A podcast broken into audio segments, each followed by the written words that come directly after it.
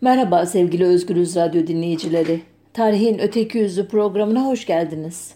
Her hafta biliyorsunuz konu seçimini e, gündemle ya da kronolojiyle ilişkilendirmeye e, çalışıyorum. Aslında çok da gerekli değil belki ama sizlerin ilgisini daha çok böyle çekebileceğimi sanıyorum öyle diyeyim. Bu haftaki esin kaynaklarım ise şu iki haber. İlkini okuyorum. Adalet Bakanlığı'nın verilerine göre 2019 yılında her 3 dakikada bir savcılıklara ihbarda bulunuldu.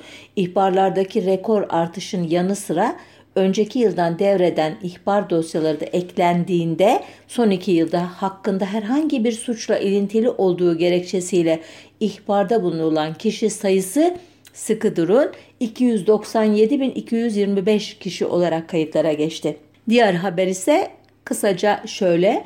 İstanbul Anadolu 8. Sulh Ceza Hakimliği 6 ekşi sözlük başlığındaki içeriğe enge erişim engelleme kararı getirdi. Engellenen başlıklar arasında Emine Erdoğan'ın Hermes çantası ve Bilal'e anlatır gibi anlatmak da yer alıyor. Bu iki haberi okuyunca iktidar mensuplarının, çevrelerinin, siyasi aktörlerinin, münevverlerinin rol modeli olduğunu çok iyi bildiğimiz 2. Abdülhamit döneminin aklıma gelmesine şaşmamışsınızdır herhalde. Şaşıranlar varsa programın sonuna kadar beklesinler lütfen. Ee, acaba ben mi yanlı bir yorum yapıyorum ve o döneme benzetiyorum bu iki habere sinmiş olan e, zihniyeti? Öyle sizler karar verin e, dediğim gibi sonunda programın. Abdülaziz'in 30 Mayıs 1876'da bir saray darbesiyle tahttan indirilmesi, 4 Haziran 1876 günü de öldürülmesi, ardından yerini alan 5. Murad'ın da 93 gün sonra ruhi bunalım gerekçesiyle tahttan indirilmesi üzerine biliyorsunuz 2. E, Abdülhamit e, tahta geçirilmişti. Tarih 31 Ağustos 1876 idi ve e, padişahın kucağında birbirinden belalı pek çok mesele vardı. Örneğin Bosna Hersek ayaklanması vardı, Karadağ yenilgisi, Sırbistan'ın ve nihayet Rusya'nın e, Osmanlı'ya savaş açması yetmezmiş gibi 1878 yılında Ali Suavi'nin ve Scaglieri Aziz Bey komitesinin darbe teşebbüsleri ile zaten evhamlı biri olan İkinci Abdülhamit dış ve iç tehlikelere karşı gereken tedbirleri almak korkaklık alameti değil insanlık icabıdır demiş ve Yıldız Sarayı'na kapatmıştı kendini. Ardından da bu evhamla jurnalcilik ve sansür işinin deyim yerindeyse suyunu çıkartmıştı. Önce e, jurnalcilik meselesinin tarihçesine bakalım. Çok detaylı anlatmayacağım eski tarihleri e, çünkü 2. Abdülhamit dönemi yeterince malzeme içeriyor bu konuda. Ama yine de şunu bilmenizi isterim ki kaynaklara göre 4. Murat ki ölümü 1640 yılı ilk kez muhbir kullanan padişah idi ama ihbarcılık işinin sistematikleşmesi çok sonra oldu. 19. yüzyıldan itibaren bu işin adı jurnal oldu. Jurnal Fransızca bir kelime ve günlük, haber e, gibi olumlu veya gizlice e, veya nötr anlamlar içeriyor ya da gizlice bildirme, ele verme, kötüleme gibi olumsuz anlamları da içeriyor kullanım yerine göre. E, jurnal terimine ilk olarak 2. Mahmut döneminde yani 1808-1839 e, yılları arasında merkezin, sarayın, İstanbul'un diyelim baş belası olan Mısır Hıdivi yani valisi bugünkü anlamıyla Kavalalı Mehmet Ali Paşa'nın yazışmalarında rastlıyoruz.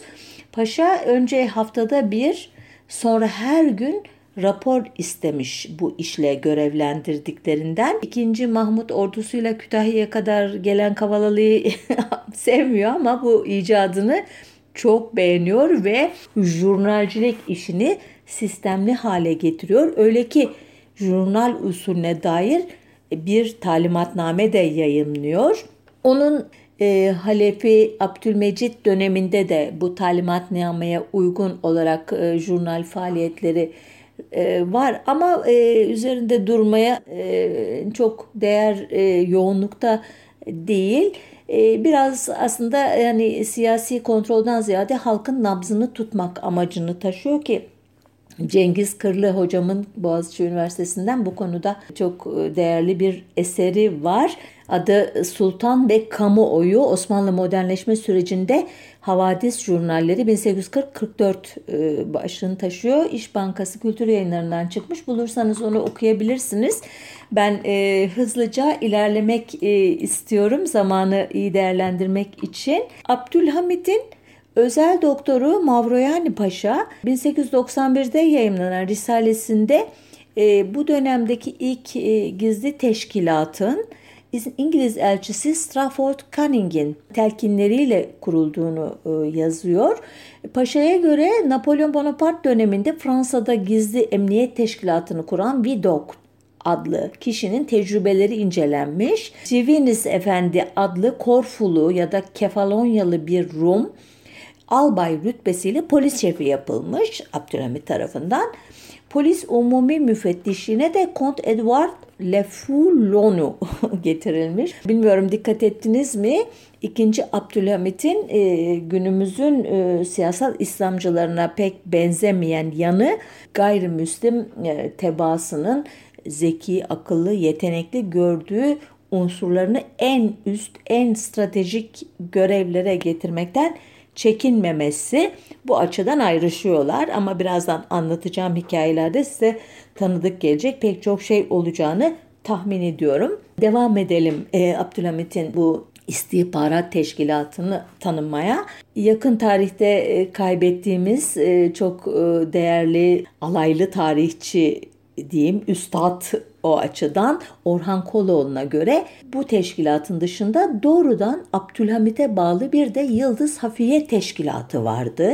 E, hafiye Arapça gizli anlamına gelen haffa kelimesinden geliyor. Bu teşkilatın başına da Abdülhamit Fransa'dan getirdiği Monsieur Bonin'i yerleştirmiş. Bir de Ser Hafiye-i Hazreti Şehriyari unvanlı doğrudan padişaha rapor veren polisten bağımsız reisler altında çalışan örgütlemeler varmış, örgütlenmeler varmış. Örneğin Kaba Sakal Mehmet Paşa takımı, Fehim Paşa takımı, efendime söyleyeyim Beşiktaş Muhafızı Hasan Paşa takımı, Yaveri Şehriyari Ahmet Celalettin Paşa takımı, Askeri Mektepler Müfettişi İsmail Paşa takımı gibi Anlaşılan o ki Abdülhamit bu ekipleri birbirinden bağımsız ve rekabet halinde çalıştırıyormuş. Peki bu jurnalcilerin ihbarcıların sayısını biliyor muyuz? Burası biraz meçhul ama 23 merkezde e, görevli oldukları biliniyor.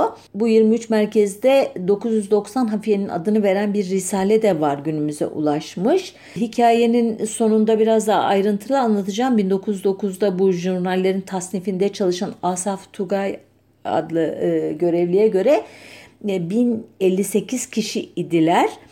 Ama dediğim gibi e, bu sayılar çok e, sağlıklı olmayabilir. Çünkü 1896'dan itibaren çeşitli devlet görevlerinde bulunan Süleyman Kani İrtem'e göre 30 bini aşıyordu.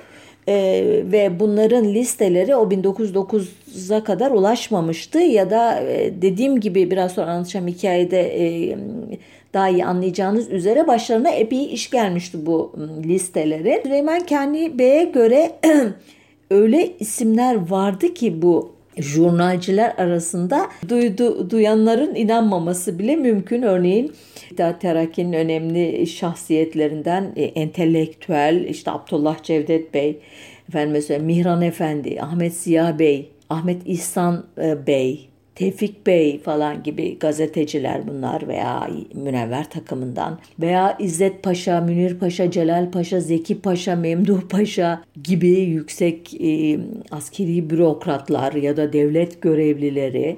Yani e, listeler eğer günümüze e, sağlam ulaşsaydı, eksiksiz ulaşsaydı muhakkak duyduğumuzda wow! diyeceğimiz pek çok insan olacaktı ki biraz sonra biraz daha e, ayrıntılı olarak e, anlatacağım birkaç örnek kapsamında bu şahsiyetleri.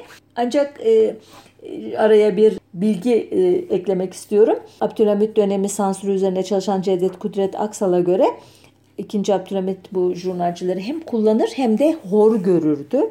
Bir başka yazar Ahmet Semih Mümtaz'a göre de gerçi jurnalcileri sevmezdi lakin bin yalanın içinden bir doğrunun çıkacağını hayal ederek bu zararlı adamları terslemezdi. Hatta ne olduklarını bildiği için bazılarının jurnallerini hiç açmaz bir tarafa atardı. Ne tip jurnaller veriliyor ve e, ne tip ihbarlar yapıyor diye birkaç örnek vermek istiyorum izninizle.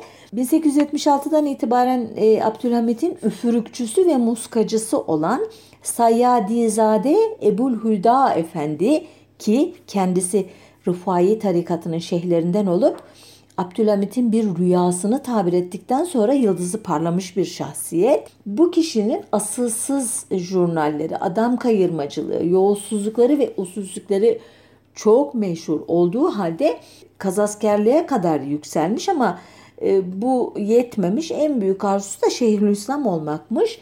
Bu konudaki en büyük rakibi de Şazeli tarikatı Şeyhi Zafiri imiş.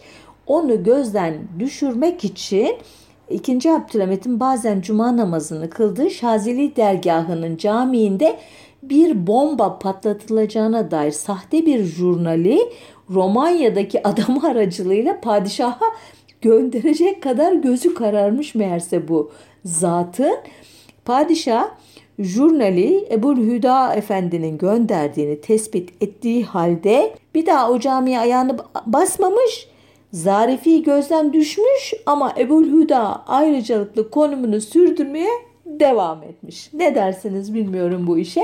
Jurnal işe yaramış yani. Enteresan bir şey Abdülhamit'in tutumu. Demek ki Ebul Hüda Efendi'yi hakikaten çok seviyormuş. Bir başka hikaye İsmail Hakkı Uzun Çarşılı'dan e, diyor ki 1878 yılı sonunda Mithat Paşa'nın Suriye'de vali olarak görev başlaması ile beraber Deli Nusret Paşa, Süruri Efendi ve Mahmut Celalettin Bey gibi düşmanları paşayı saraya jurnallemeye başlamışlardı. Öyle ki iddialar arasında Mithat Paşa'nın Suriye'de hükümdarlığını ilan edeceği bile vardı ki biliyorsunuz Mithat Paşa'nın sonu hiç hiç hiç iyi olmayacak. İkinci Abdülhamit'i e, başa geçiren kişi olmasına e, veya 1876 tarihli kanun esasiyi hazırlayan ekibin başında olmasına rağmen Abdülhamit muhtemelen bu jurnallerden de etkilenerek benden önce efendime söyleyeyim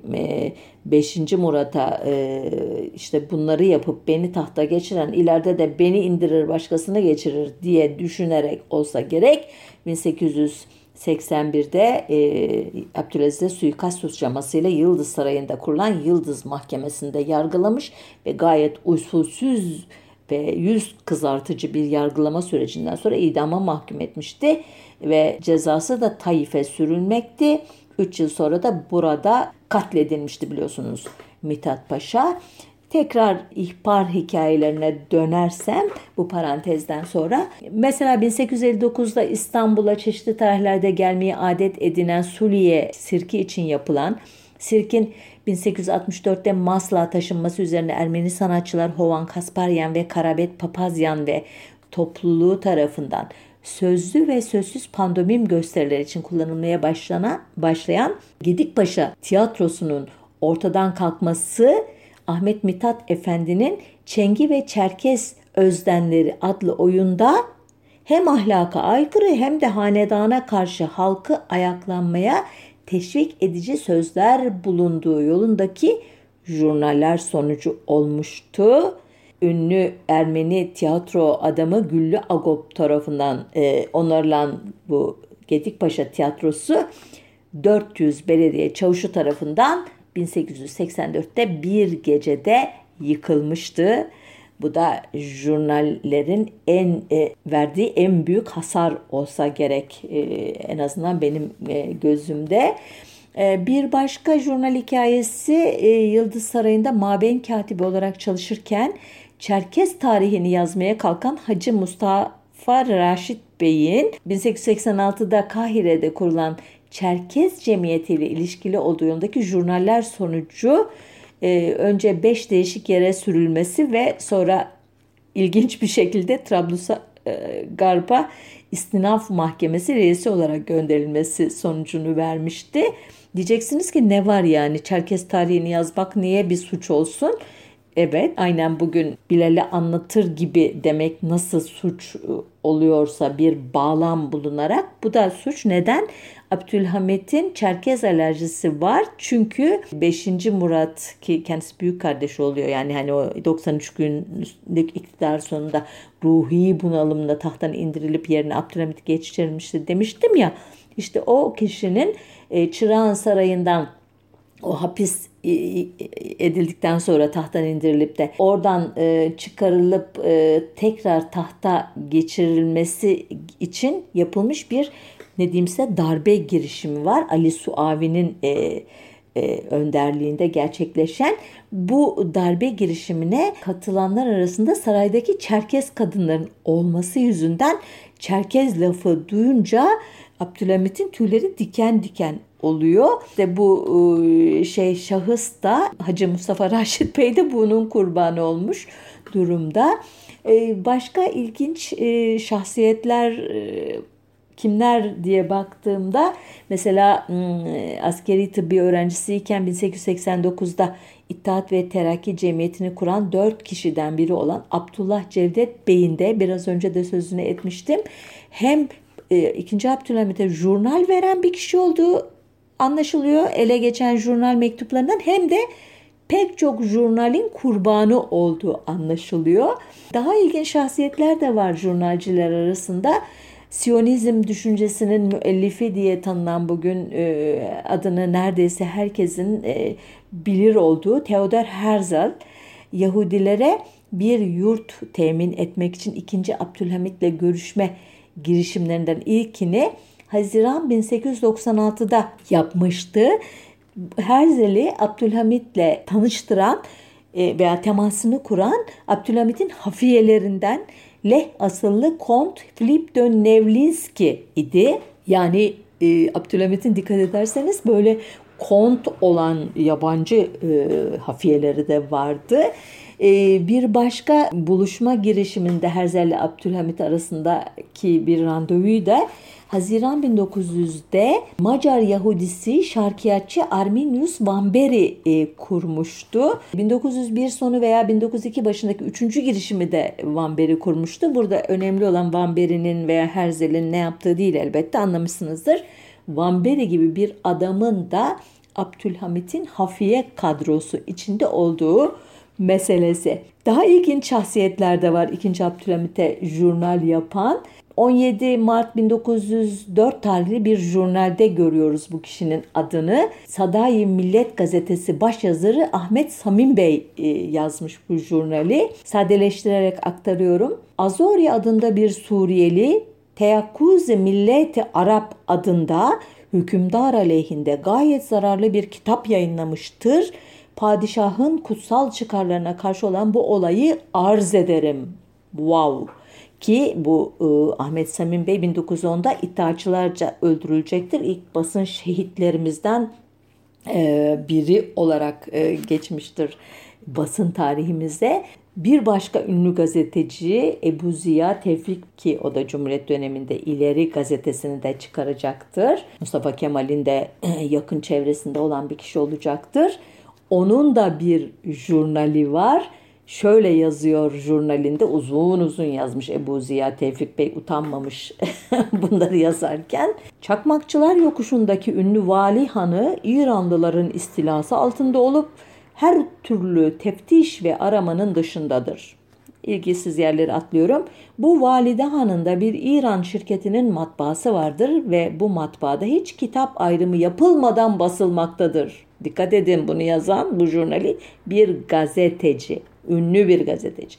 Devam ediyorum. Örneğin Ziya Paşa'nın Zaptiye Nazırı Hasan Paşa'nın dilinden yazdığı ünlü zafername şerhi orada birçok kez basılarak ülkenin her tarafına dağıtıldı. Bu şirket Namık Kemal'in Vatan Yahut Silistre adındaki tiyatrosu ile Zavallı Çocuk adındaki bir tiyatrosunu şimdiye kadar 50 defa basmıştır. Bu matbaacılar ayrıca toplumun ahlakını bozacak eserler de basmaktadır. Vay vay vay vay Ebu Ziya Bey.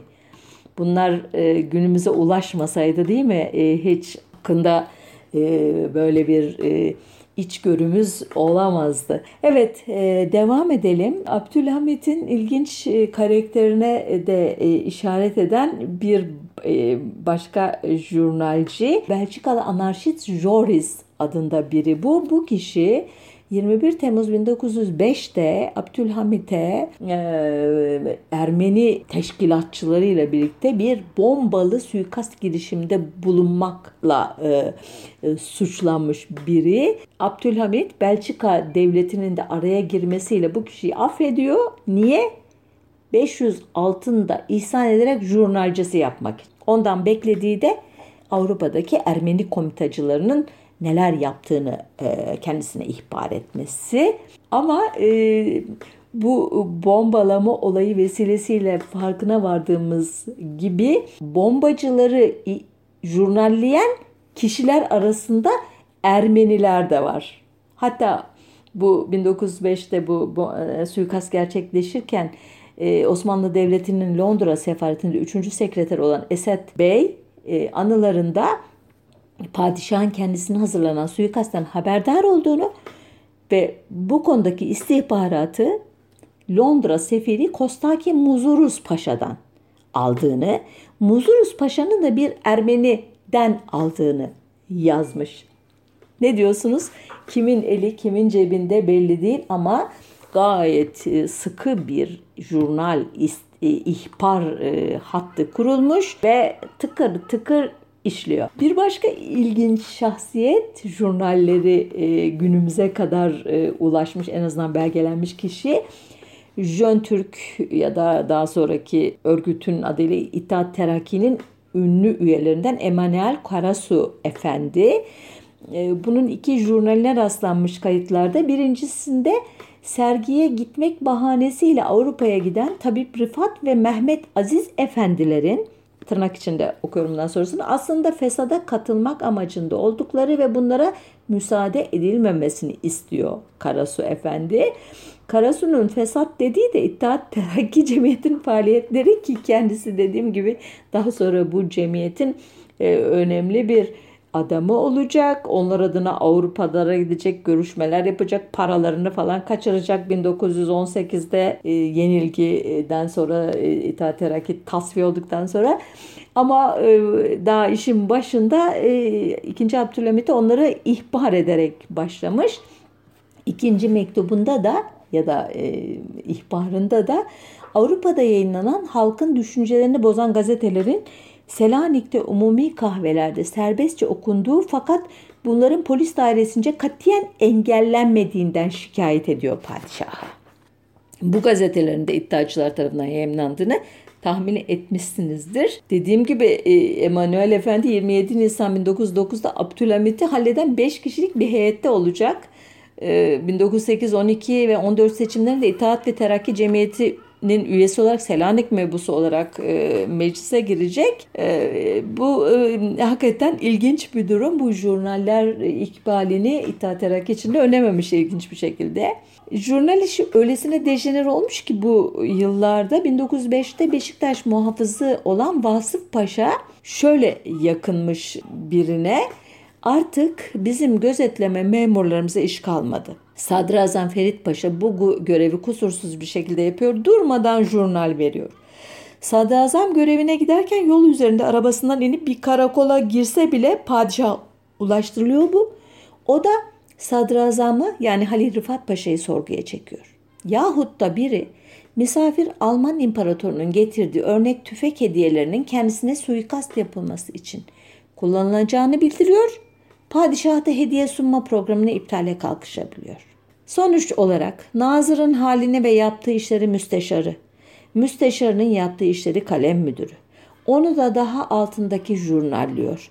Babasını jurnallemiş evlat, damadının felaketine sebep olmuş kayınpeder, taşradan merkeze, yerli görevlilerden sefaretlerde çalışanlara kadar herkes birbirini jurnalliyor. Evet bu jurnal hikayesinin artık sonuna gelmem lazım. Çünkü bir de sansür hikayesi anlatmak istiyorum size. Nasıl bitti bu jurnalleme işi? Elbette Abdülhamit'in 31 e, Mart olayını ki 1909 yılında olan 31 Mart olayını takiben tahttan indirilmesiyle bitti. 27 Nisan 1909'da Abdülhamit halledildikten sonra Yıldız Sarayı yağmalanırken gazeteler e, jurnallerin basına açıklanması için büyük bir kampanya yürütmüştü.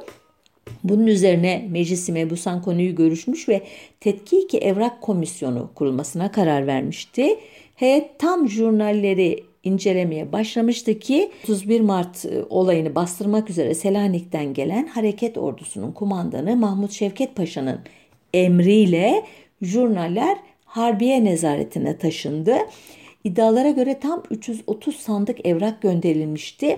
Mahmut Şevket Paşa kendisine jurnallerin yayınlanmasını öneren birine e, sakalını sıvazlayarak ne bilirsiniz benim de jurnalimin çıkmayacağını demişti.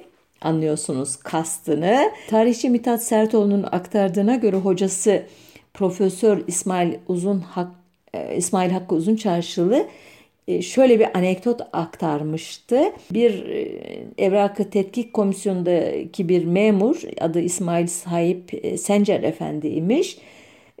Bu jurnal ayıklama tas, tasnif işlemini yaparken öyle önemli, öyle muhalif, öyle karakter sahibi diye bilinen isimlerin jurnallerine rastlamış ki ileride selam verecek adam bulamayacağı korkusuyla görevinden ayrılmış. Ki biraz önce zaten birçok isim verdim size. Hakikaten o isimleri okudukça tasnif memurunun ağzının bir karış açılmaması ve gerçekten onlar adına utanmaması herhalde mümkün değildi.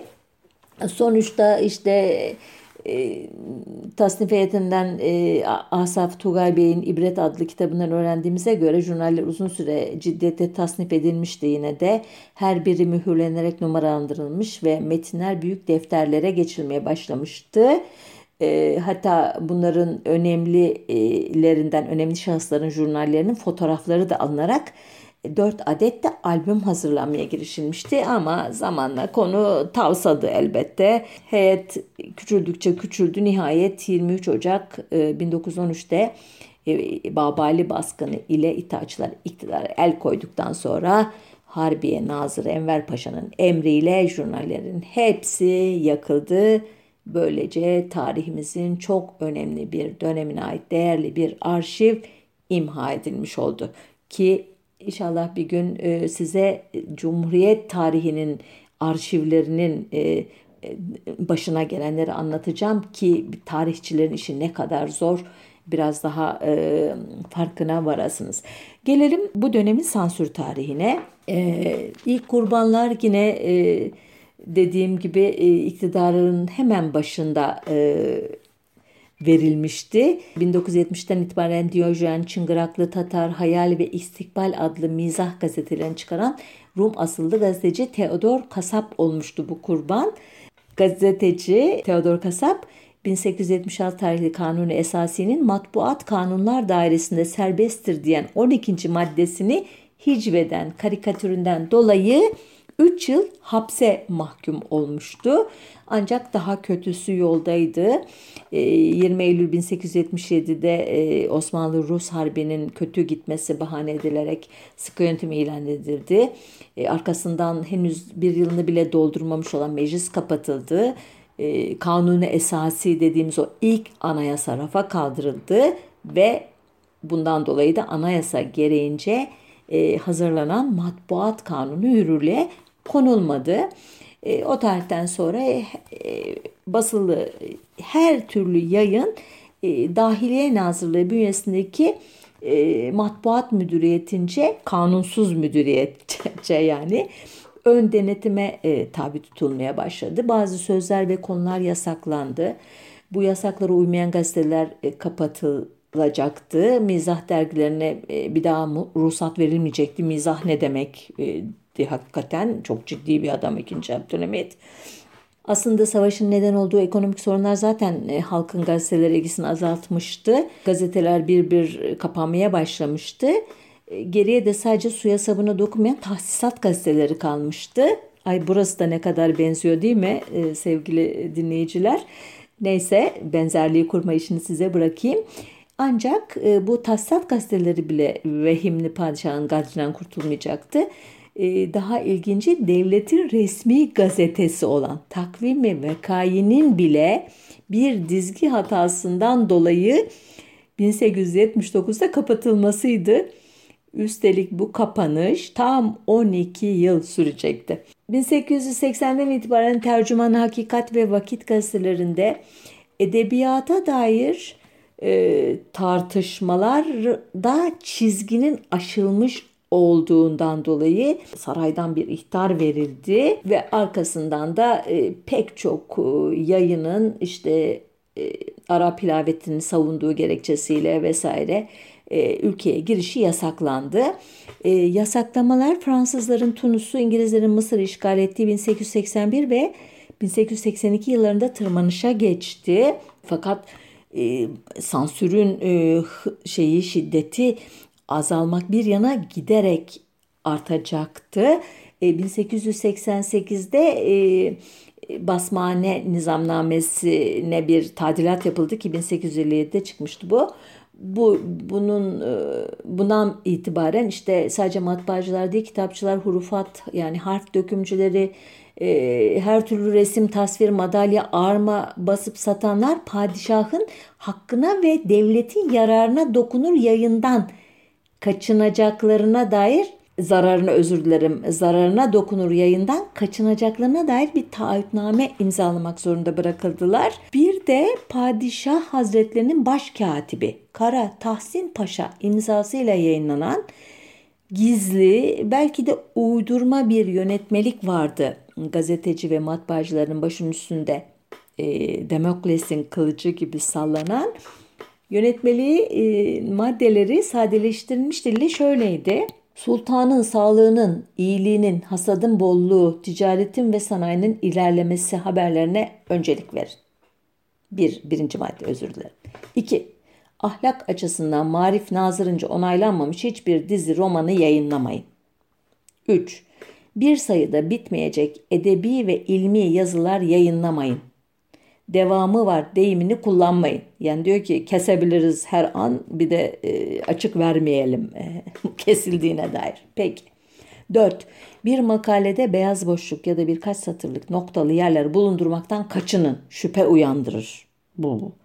Acaba bu silindi mi? Tansüre mi uğradı? Her şeyde de e, tedbirliler. 5. Şahsiyetlerden özellikle yöneticilerin yolsuzlukları, suçları ve hatalarından bahsetmekten kaçının. Emriniz olur efendim. 6. Kişilerin ve grupların yönetim aleyhindeki şikayet başvurularını yayınlamayın. 7. Her türlü tarihi ve coğrafi isimleri kullanmak yasaktır. Allah Allah neden acaba? 8. Yabancı hükümdarlara yöneltilen suikastlerden ve dışarıdaki ayaklanmalardan bahsetmek yasaktır. 9.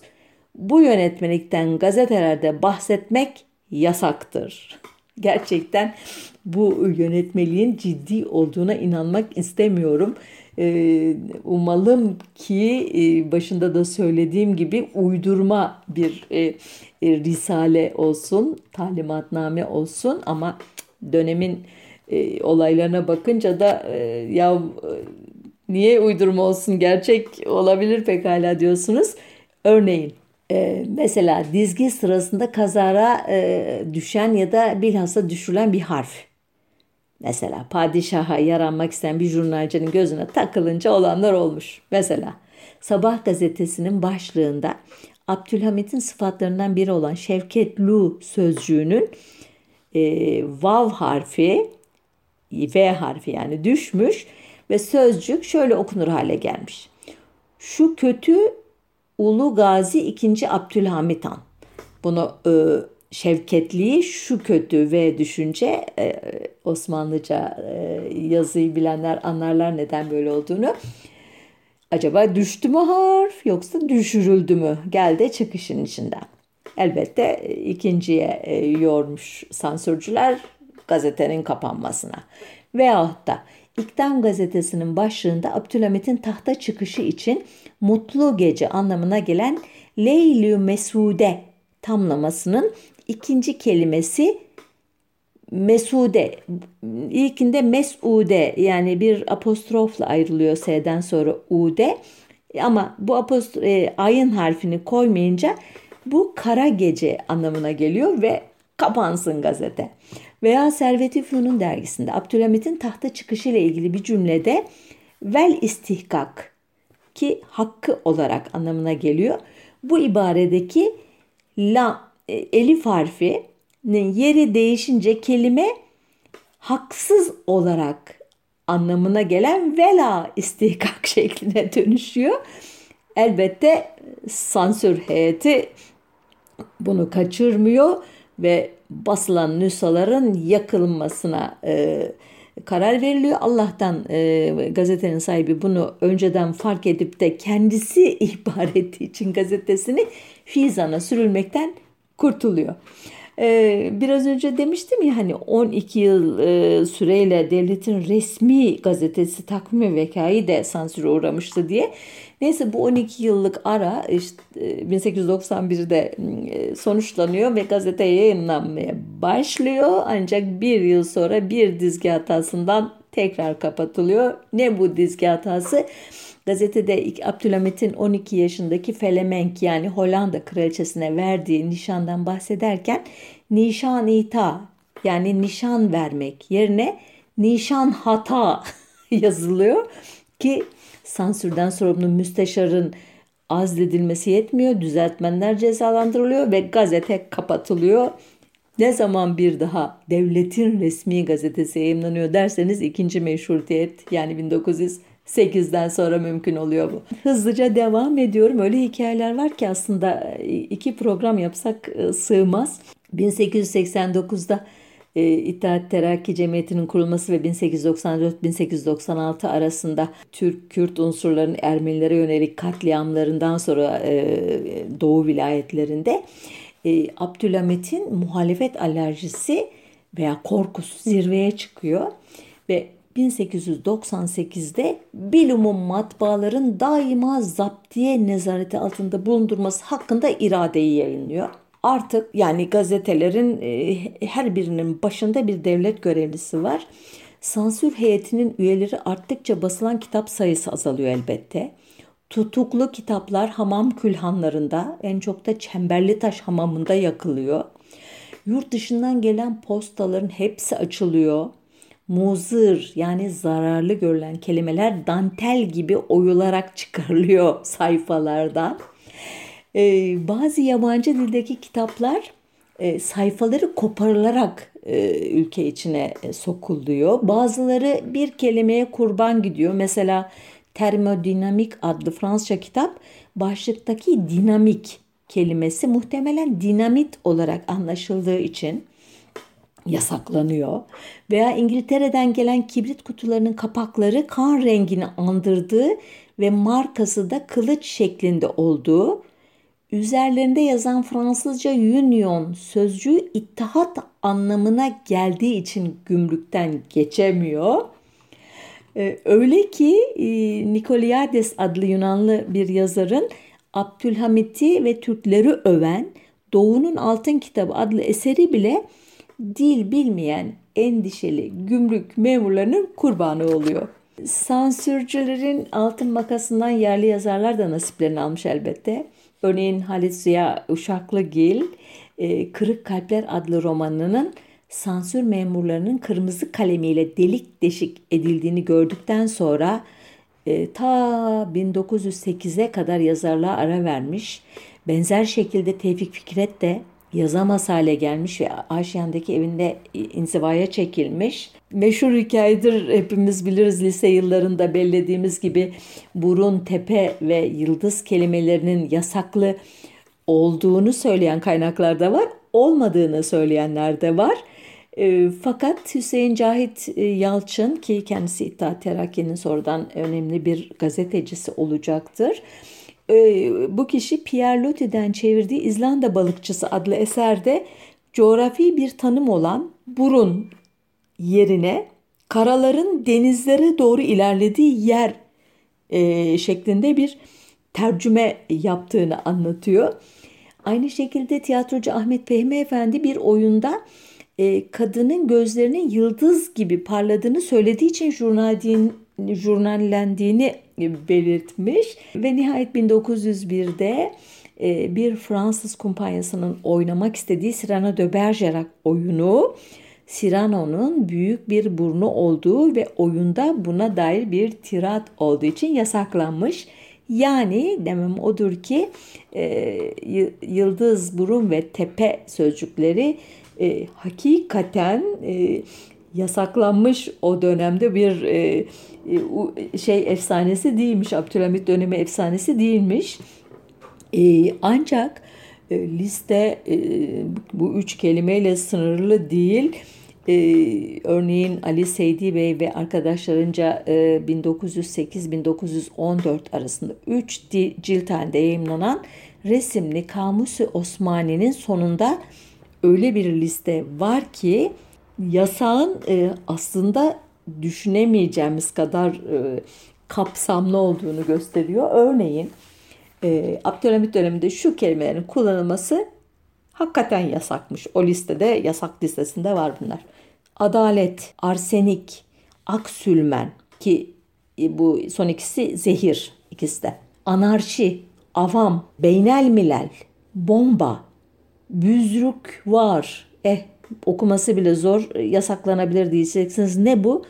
Değerli yüce anlamına geliyormuş ama kaba müstehcen anlamda büzük kelimesine benzediği için yasaklanmış. Devam ediyorum harf sırasına göre. Cemiyet, cumhuriyet, neden olduğunu tahmin edebiliyorsunuz herhalde.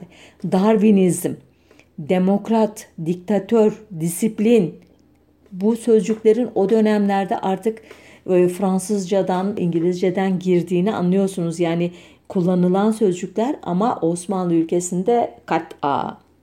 Devam ediyorum. Dinamit elbette neden olduğunu anlamışsınızdır. Abdülhamit'e suikastler dinamitle yapılmıştı 1905'te. Haklı adam bunu yasaklamakta.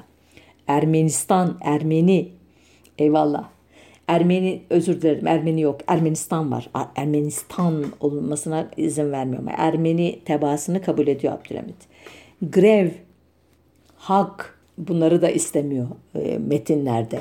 Hal yani tahttan indirmek. E, anlıyorsunuz neden olduğunu. Humbara bomba demek yasak. Hürriyet, ihtilal, infilak yasak. İnkıraz, yıkılma demek yasak. İnkılap, reform demek yasak. İrtica, gericilik demek yasak. Daha atlayarak sayayım bari. İspirtizm, ruh çağırma yasak. İsyan yasak.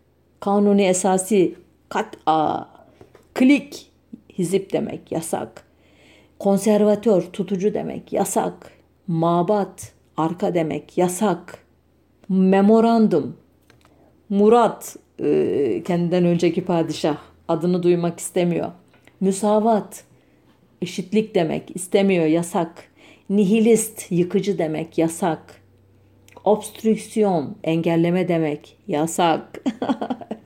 Daha sonra pancermenizm, panislamizm gibi laflar, psikolojiya yani psikoloji yasak radikal, randevu, sansür, siyanür, sosyalizm, suikast, şurayı devlet, şurayı ümmet. Aman Allah. Tahta kurusu. Bu da niye yasak diye baktım. Tahtın kırılsın diye okunabileceği için diye açıkladı biri. Bilemiyorum. İnandırıcı mı ama. Vatan, veliaht, veto, zehir ve zulüm. Bütün harfleri saymış olayım. Bunun dışında bir de aforozlu kitaplar var. Bunlar külliyen yasak. İçindeki bazı kelimeler değil. Örneğin Kelile ve Dimle çok önemli bir eski destan e, kitabı, kıssalar kitabı, halk edebiyatının çok önemli bir eseri mesela. Gülistan, Kitabı Muhammediye, Tarihi Osmani, Ebu Müslüm kıssası bunlar yasak. Mezmurlar kitabı veya Tevrat'ın e, bazı işte bölümleri yasak. Rüya tabirleri, Nasrettin Hoca'nın Cuha hikayeleri. Bunlar biraz açık saçık olduğu için yasak. Bu sonuncu saydı. E, Abdülhak Hamit'in ve Namık Kemal'in bütün eserleri yasak. İbni Batuta'nın ve Evliya Çelebi'nin seyahatnameleri yasak. Aman Allah. Ayrıca e, pek çok konuda yayınlanan dergiler de yasak. Bir de fotoğraf, resim, bilgi verme yasağı var. Bunlar da ilginç.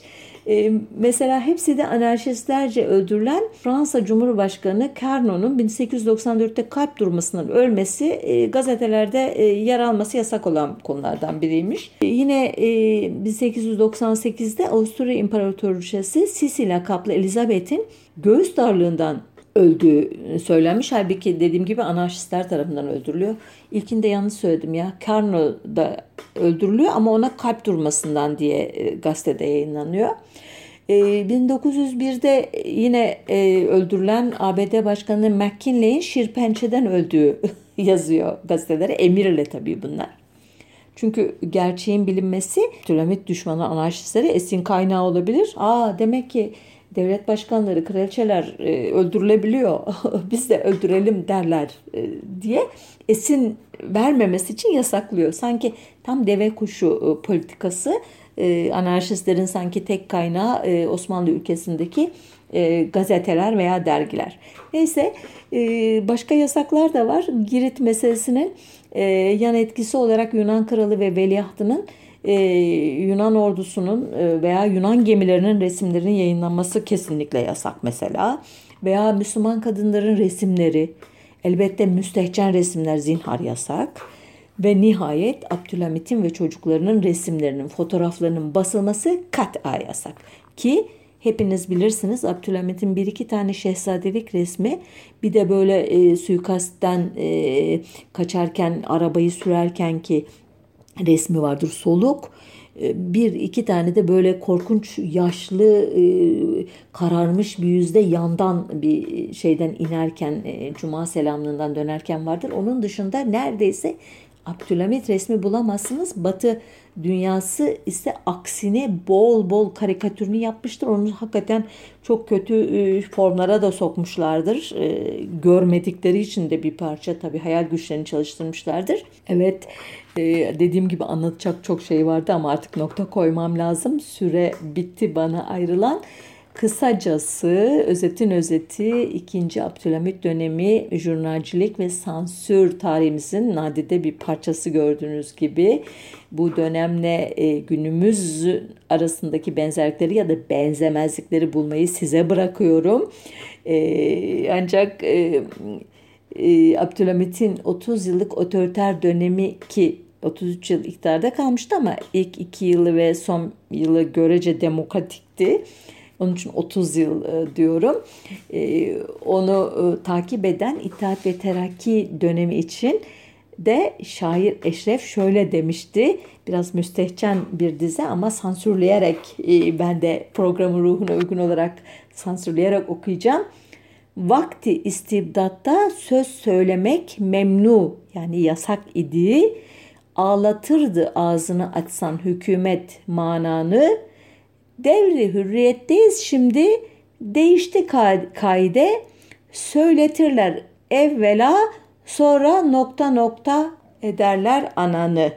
Evet gördüğünüz gibi sansür iyi bir şey. Yoksa e, şair Eşref'in bu ayıp sözcüklerini okumam gerekecekti.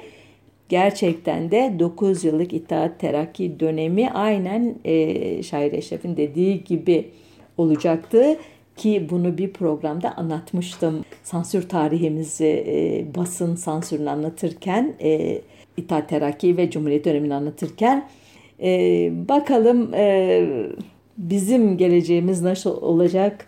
Bizi daha kötü günler mi bekliyor yoksa daha aydınlık günleri inşa edecek gücümüz, enerjimiz e, ve azmimiz var mı?